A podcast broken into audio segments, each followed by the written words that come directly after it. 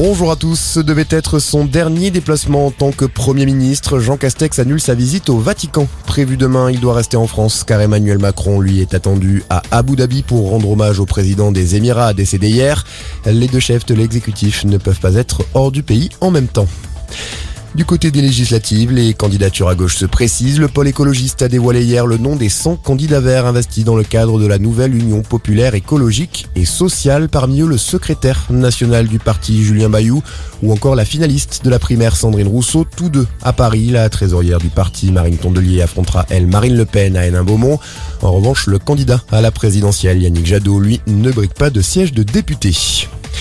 La Russie coupe les ponts avec la Finlande, elle ne lui fournira plus d'électricité. Les exportations ont cessé depuis la nuit dernière.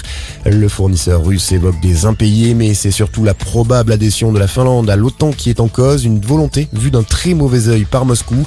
La France et l'Allemagne ont déjà publiquement exprimé leur soutien à cette initiative. La décision doit être prise ce dimanche.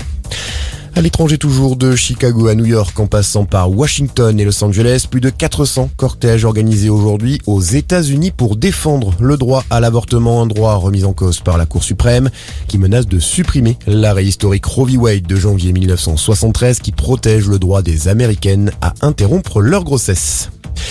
Et puis on termine avec un mot de sport du rugby. Le Stade toulousain en quête d'un nouvel exploit sur les terres irlandaises. Les Rouges et Noirs de retour à l'Aviva Stadium de Dublin cet après-midi, une semaine après avoir éliminé le Munster de la Coupe d'Europe.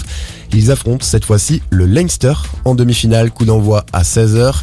À suivre aussi cet après-midi les demi-finales du Challenge européen. Le Loup reçoit les Wasps à 13h30 et Toulon accueille les Saracens à 21h. Voilà pour l'essentiel de l'actualité, c'est la fin de cette édition. Excellente journée à tous, à notre écoute.